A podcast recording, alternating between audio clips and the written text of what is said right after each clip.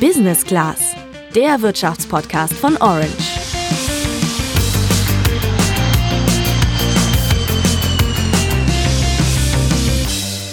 Ich war zum Glück noch nie in der Situation, dass ich von jetzt auf gleich einen richtig großen Batzen Geld brauchte, weil mir zum Beispiel irgendwas Unvorhergesehenes passiert ist oder so, wofür mein Erspartes nicht ausgereicht hat. Ich hoffe auch sehr stark, dass das so bleibt. Andere hatten da in diesem Jahr ja schon ein bisschen mehr Pech, zum Beispiel der Staat.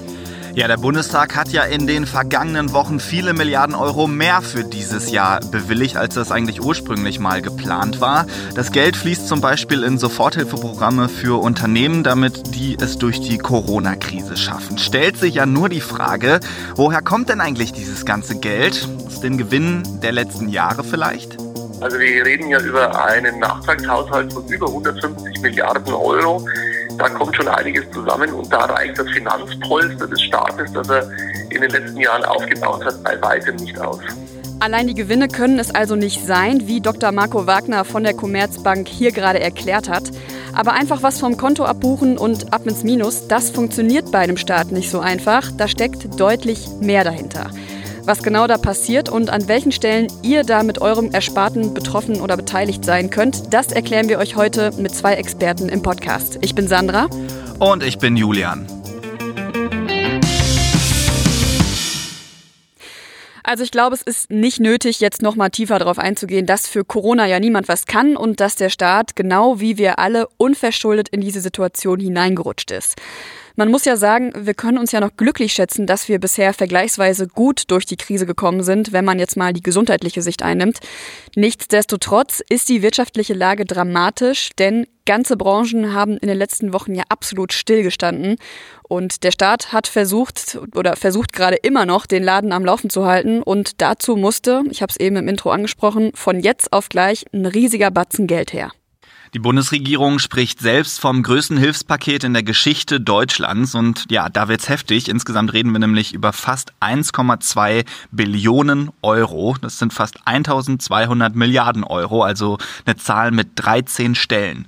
Zwei Drittel davon sind Garantien, meist für günstige Kredite, die Unternehmen aufnehmen können. Garantie bedeutet, wenn die das Geld nicht zurückzahlen können, dann springt der Bund ein. Aber da hoffen natürlich alle, dass dieser Fall nicht eintritt. Knapp ein Drittel sind aber wirklich als Ausgaben eingeplant. In der Behördensprache heißt das dann haushaltswirksame Maßnahmen. Ja, und genau auf diesen Teil schauen wir heute besonders. Und damit es bei all den gigantischen Zahlen einigermaßen übersichtlich bleibt, konzentrieren wir uns vor allem auf die Summe, die schon in diesem Jahr im Bundeshaushalt als zusätzliche Ausgaben anfallen. Finanzminister Olaf Scholz hat das im März so erklärt. Und deshalb ist es auch so, dass wir uns entschlossen haben, einen sehr großen Betrag zusätzlich aufzunehmen und den Bundestag darum zu bitten, uns das zu gestatten, damit wir alle Kraft haben, die in den nächsten Wochen und Monaten erforderlich ist. 150 Milliarden Euro sind eine große Summe, aber sie verschaffen uns die Möglichkeiten, die wir jetzt auch brauchen. Es waren am Ende dann sogar 156 Milliarden Euro, die der Bundestag vor knapp zwei Wochen gebilligt hat, damit der Staat das Geld zur Bekämpfung der Krise ausgeben kann. Ganz konkret ist das Geld, das zum Beispiel Krankenhäuser bekommen oder das Unternehmen eben auch dafür bekommen, um es durch die Krise zu schaffen.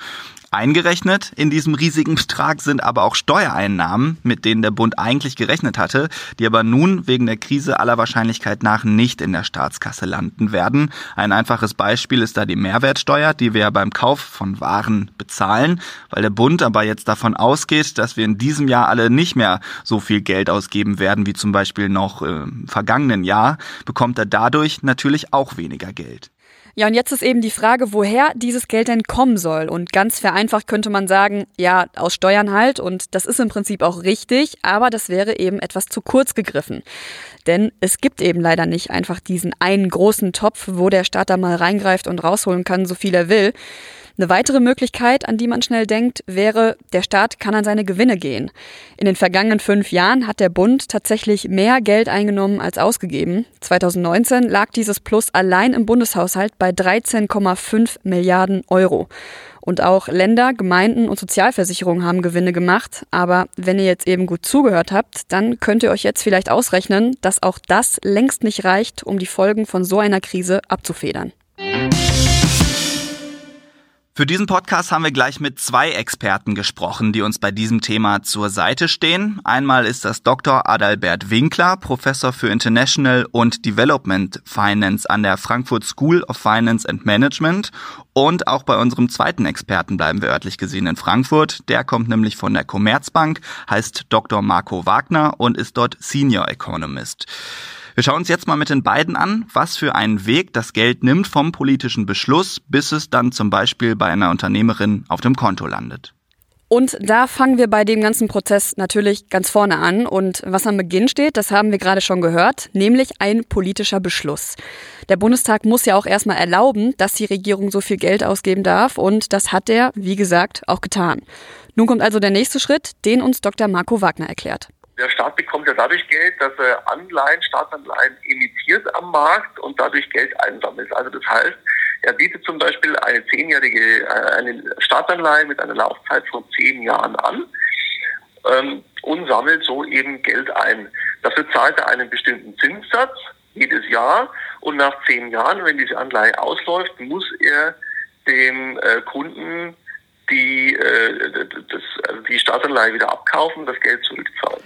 Also, wir halten bis hierhin fest, das Geld bekommt der Staat dadurch, dass er Anleihen ausgibt. Ganz konkret übernimmt diese Aufgabe die Finanzagentur der Bundesrepublik. Diese Anleihen sind Wertpapiere mit einer festen Laufzeit und einem festen Zinssatz. Also, wir nehmen mal an, so ein einzelnes Wertpapier ist 10.000 Euro wert. Es hat eine Laufzeit von 10 Jahren und einen Zinssatz von 2 Prozent. Wer das Geld jetzt anlegen möchte, kann so ein Wertpapier kaufen und bekommt dann nach einem Jahr 200 Euro Zinsen und nach zwei Jahren nochmal 200 Euro Zinsen. Und so geht das eben weiter bis zum zehnten Jahr.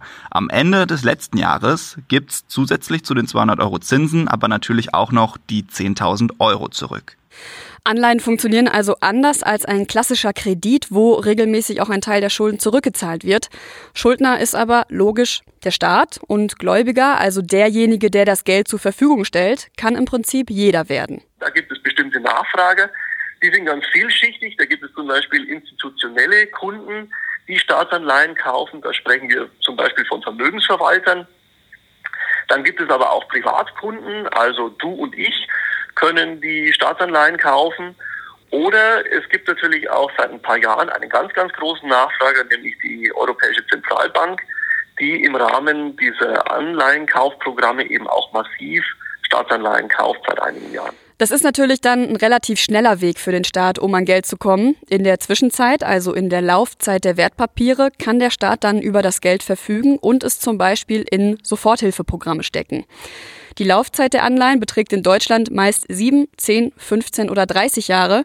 Und der wichtige Unterschied zum Kredit ist, dass die Anleihen an der Börse handelbar sind. Das heißt, wenn du deine 10.000 Euro schon vor Ende der Laufzeit zurückhaben möchtest, dann kannst du die Anleihe an der Börse verkaufen. Der Käufer erwirbt damit das Recht auf die jährlichen Zinseinnahmen, in unserem Beispiel also die 200 Euro im Monat, und am Ende eben die Rückzahlung. Ein Kredit, den du jemandem gegeben hast, den kannst du nicht so einfach an jemand anders verkaufen. Entscheidend bei der ganzen Sache sind natürlich die Zinsen. Und die sind von Land zu Land unterschiedlich, denn die Staaten haben eine unterschiedliche Kreditwürdigkeit.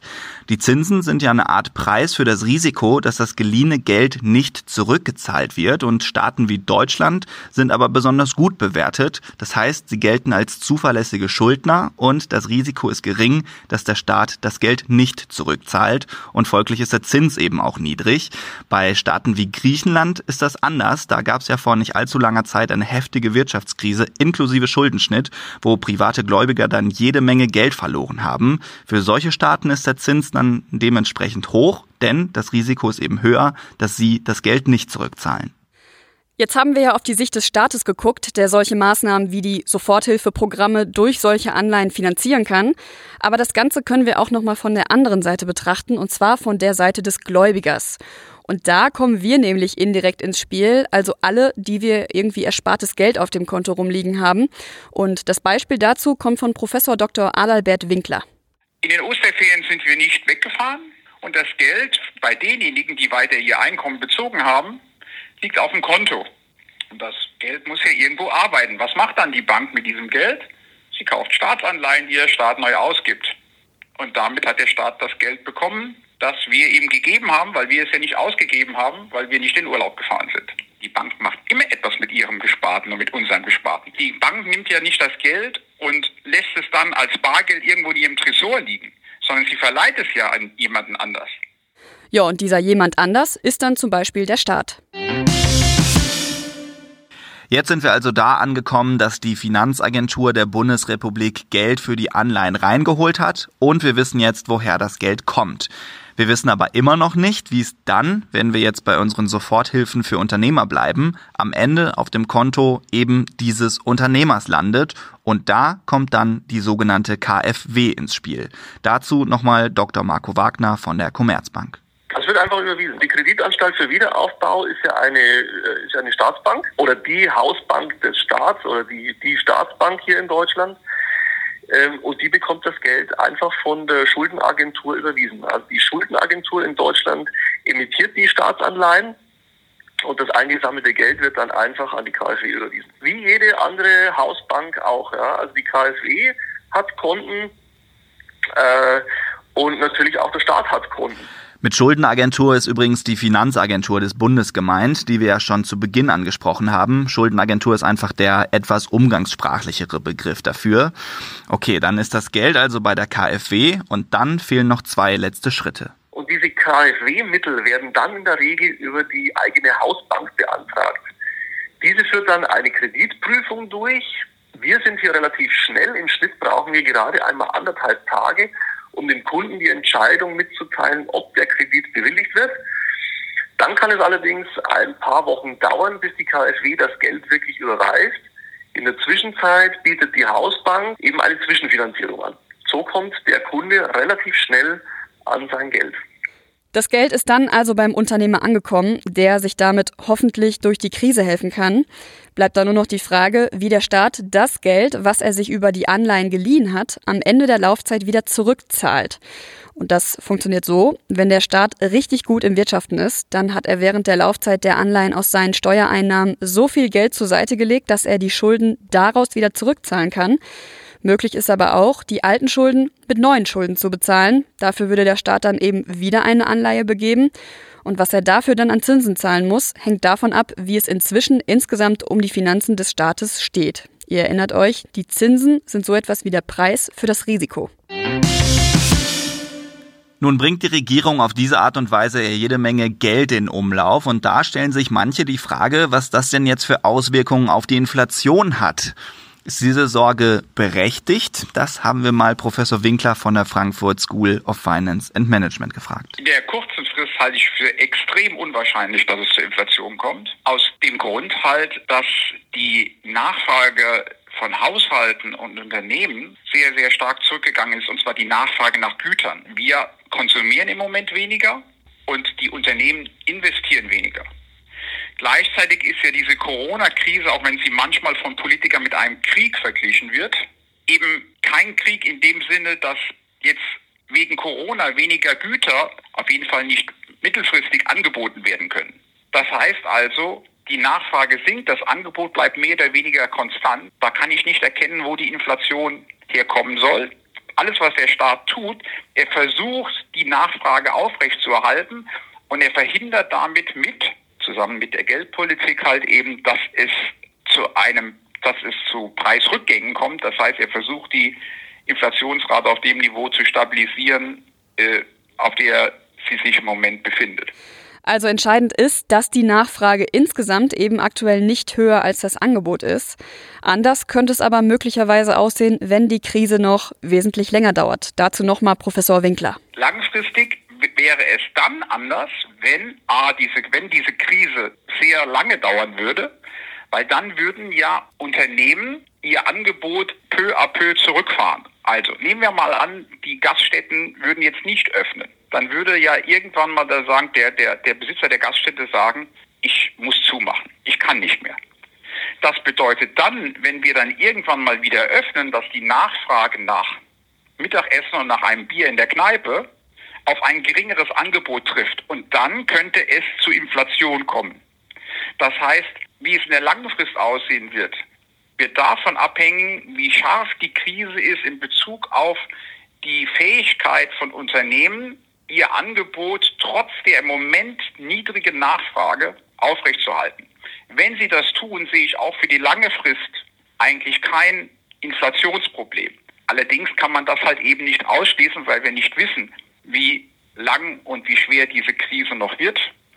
Und da muss man einfach um Verständnis bitten. Auch der Ökonom kann da nicht in die Zukunft schauen.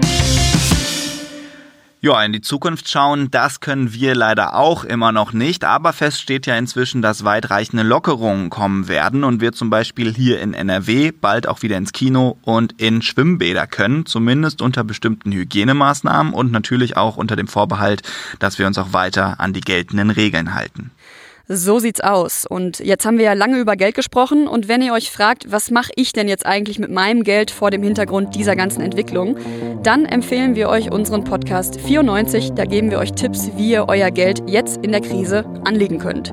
Und soweit war's das für heute von uns. Wir wünschen euch einen erfolgreichen Start in die Woche und ich würde sagen, man hört sich nächste Woche. Ciao.